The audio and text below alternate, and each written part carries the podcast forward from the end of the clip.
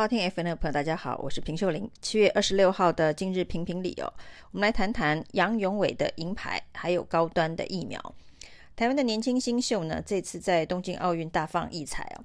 二十三岁的杨勇伟拿到了柔道银牌哦，而十九岁的罗嘉玲呢，则是拿到了跆拳道的铜牌。这两位年轻人呢，都展现了台湾在体育方面的耀眼光芒哦。特别是呢，他们都非常非常的年轻，也就是说，在未来他们还是会继续的发光发热，成为台湾之光哦。那这两面奖牌，不管是银牌还是铜牌，都是在奥运的国际舞台上面，透过公平的游戏规则拿到的，可以说是得到国际的认证哦。但是呢，除了这个好消息之外呢，今天呢，指挥中心宣布了这个疫苗的接种排序。的审查会 ACIP 决定要让高端疫苗成为公费注射疫苗计划的一个选项。那高端疫苗在通过这个 EUA 紧急授权的专案制造过程当中，已经出现非常多的争议哦。不止呢，偷偷摸摸的举行了一场黑箱的 EUA 审查会哦。那拿到了这个紧急审查之后呢，又被踢爆。就是它在扩大制造的过程当中哦，就是希望能够量产的过程当中哦，那两次呢都发生不良率非常高的状况，被食药署推荐了。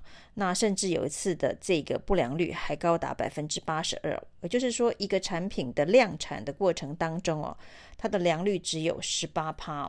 那这件事情呢，食药署的署长吴秀梅也证实，的确在这一个放大产量制成的过程当中，是发现了这些争议哦。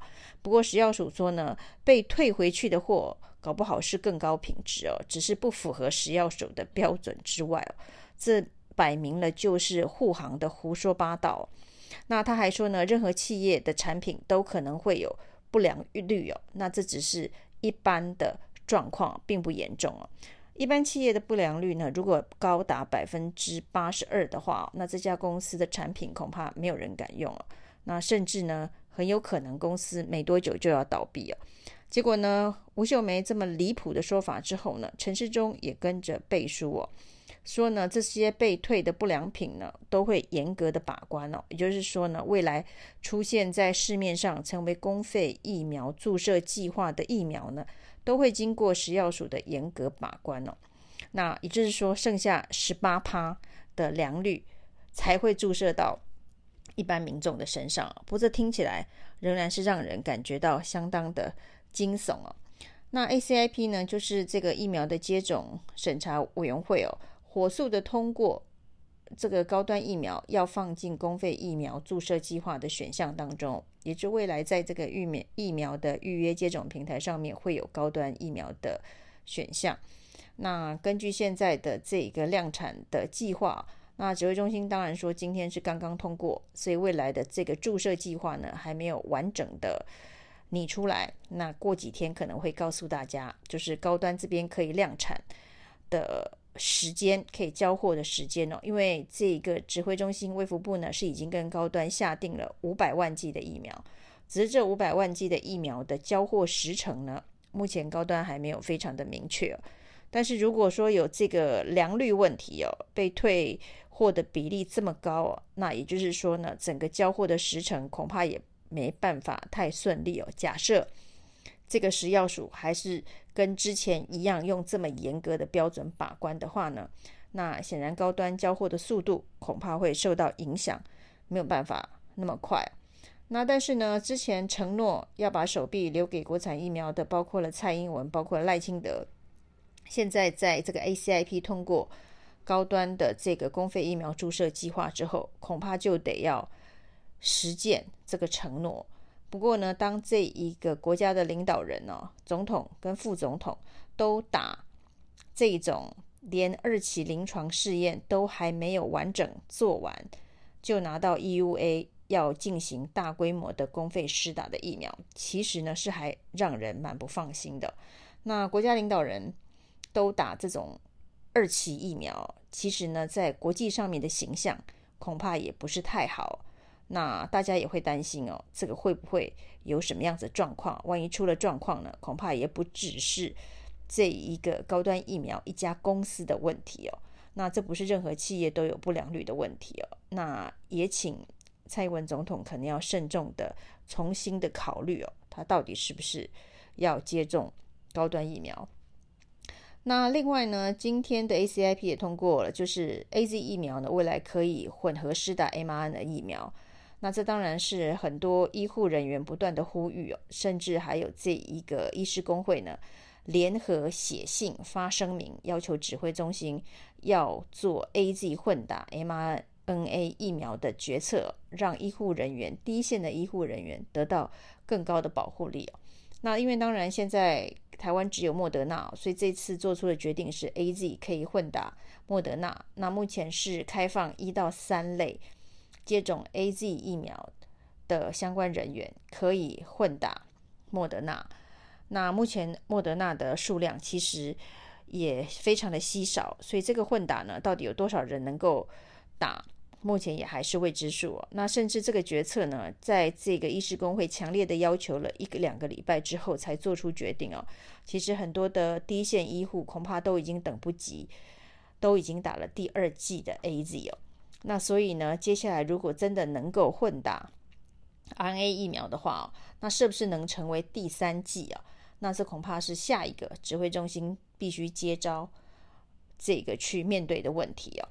那当然呢，现在全世界各国没有所谓的这一个混打这个次蛋白疫苗的任何实验哦。希望台湾不要成为第一个，不要下一次 ACIP 通过说高端可以成为混打疫苗的第二剂啊。那这个对于台湾来讲，除了这个免疫桥接之外，又再度的为高端开了一个先例哦。那而且是拿全台湾的人民作为一个实验的场域哦。这对于台湾来讲是风险非常非常高的事情哦。那现在呢，这一个八到九月，目前呢，并没有看到明确的疫苗到货期程哦。不管是跟美国采购的五百万哦，甚至宣称这个第四季接下来采购的另外的五百万，那甚至明年的次世代疫苗，目前都没有任何的交货时程哦。那莫德纳疫苗甚至还出现了在现在施打，因为四个礼拜呢，指挥中心的预约平台规定只能打 AZ 哦。那如果这个四个礼拜都不打莫德纳的话，那会有一些部分的莫德纳有过期的问题。所以接下来对于疫苗的分配跟规划，要如何授权给地方政府去加速的施打手中可能即将过期的莫德纳，这中间恐怕还有赖。